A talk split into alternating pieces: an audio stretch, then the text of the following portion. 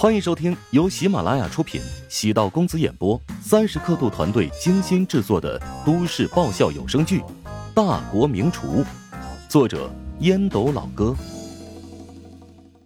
第八百四十三集。亲爱的，也到了我们该说分手的时候了。麦斯从箱子里取出早已准备好的分手礼物，摆在茶几上。安娜德拉冲着麦斯淡笑。果然，我还是摆脱不了与前任相同的命运。不，你和他们绝不一样。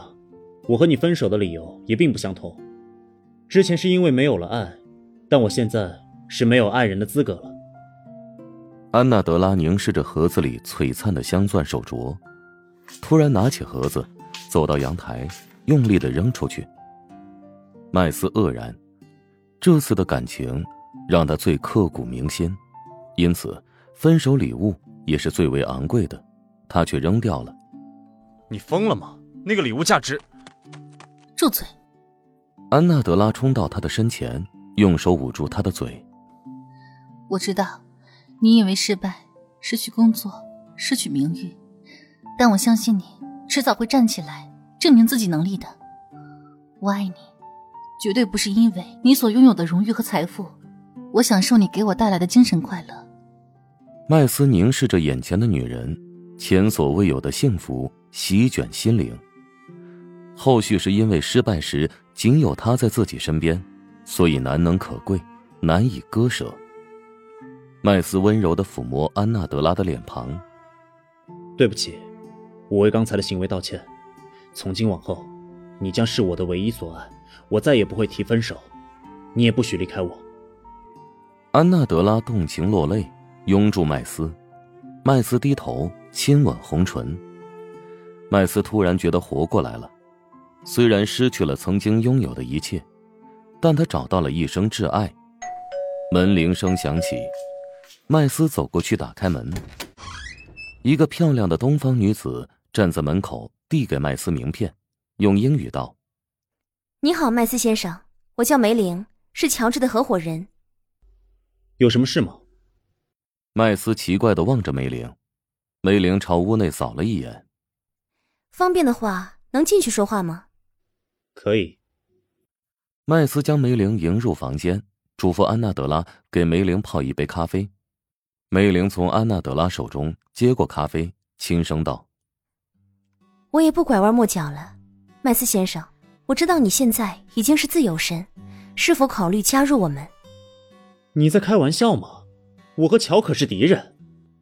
麦斯错愕的望着梅玲，梅玲轻松放下咖啡杯。准确来说，你们曾经是敌人。从走下擂台的瞬间，你们甚至还成为惺惺相惜的朋友。名片我已经给你了，建议你不用着急，带着你漂亮的女朋友在华夏有名的城市转一圈，或许你会有新的想法。梅林没等麦斯表态，径直离开了房间。麦斯暗叹了口气，梅玲的建议很有诱惑力。最吸引他的地方，并不是工作机会。以他的名气和水准，即使没人愿意聘请自己，他自己创业，凭借厨艺也可以养活自己。最吸引他的是乔治的合伙人。如同梅林和乔治所剖析，通过比赛时品尝乔治的作品，麦斯对乔治有了好感。做事有时不要太具备目的性，先种草，埋下伏笔为敬。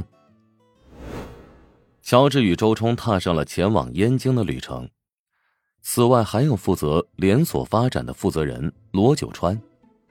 与之前一样，陈雪华和沈贤负责在大本营统管全局。第一任连锁发展中心的负责人因为推进效率不够理想，已经自行辞职。因此，罗九川的压力很大。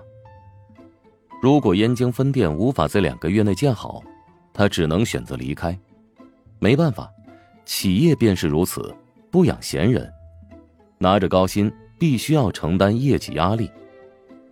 乔治笑着与罗九川道：“老罗，你也不要太有压力，能成就成，不能成，就当投石问路。”之前云海科技大学网红食堂的筹建，罗九川起到了关键作用，但他的人脉资源主要围绕包邮区。尽管通过人介绍，在燕京也找到了关系，但人家买账不买账那是另外一回事。与其他城市不一样，想要拿下燕京某个大学食堂承包权，光靠钱是没用的，那还得足够的人脉。当初拿下师大食堂也是绞尽脑汁，若是没有刘鑫帮忙疏通关系，找到了关键人物，想要师大食堂的承包权也是没戏。翠燕餐饮那边为何没有踢掉好吃懒做还老鼠仓的韩鹏？冲着的是韩鹏能够打通关系，从琼金前往燕京，搭乘高铁相对还是便利的，前后差不多五个小时的行程。快到站时。吕毅打来电话：“乔爸爸，你是不是到燕京南站了？你怎么知道的？”乔治好奇，他此次前往燕京是秘密行动，知道此事的也就是寥寥几人。师傅，行程是我跟吕毅的小助理哒哒透露的，我也没有想到他掉头就通知吕毅了。周冲露出尴尬的笑容。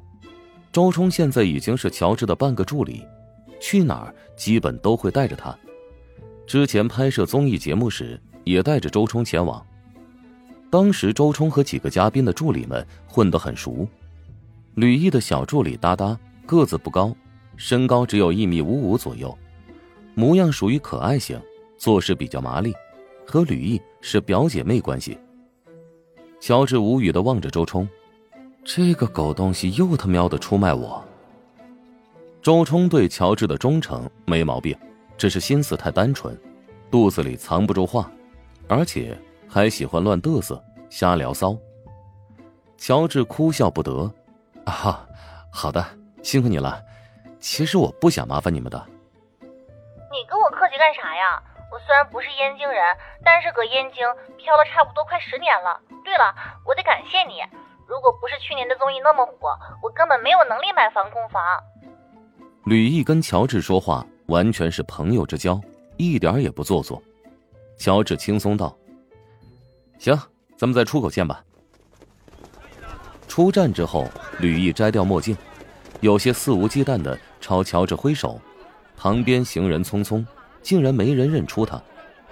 乔治走过去，吕毅很外向，与他主动拥抱。吕毅身上的味道很香，也很特别。混合了多种香料，非常好闻。周冲则跟哒哒凑在一起，与乔治隔了四五步，开心寒暄。乔治给吕毅介绍罗九川，吕毅微笑着跟罗九川握手。罗九川面红耳赤，他听过吕毅的大名，现在国内有名的小花旦，宅男女神。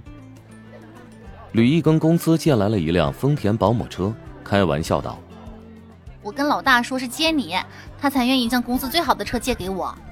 乔治哑然失笑：“我哪有那么大的面子？”